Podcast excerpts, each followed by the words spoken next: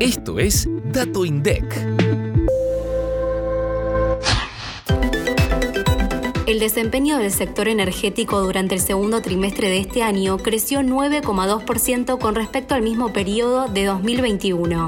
Este indicador mide la evolución de la generación de energía eléctrica, el gas entregado neto de centrales eléctricas y un conjunto de derivados del petróleo.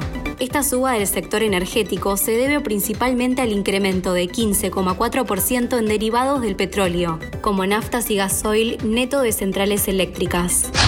Por su parte, la generación y cogeneración de energía eléctrica subió 7%, como consecuencia de que la energía despachada al mercado eléctrico mayorista registró una baja de 11,8% y la destinada para autoconsumo una suba de 13,5%.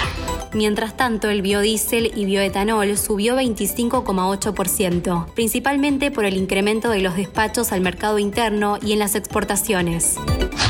Para más información, escucha este viernes mucho más que un número. Activa la campanita para no perderte los próximos episodios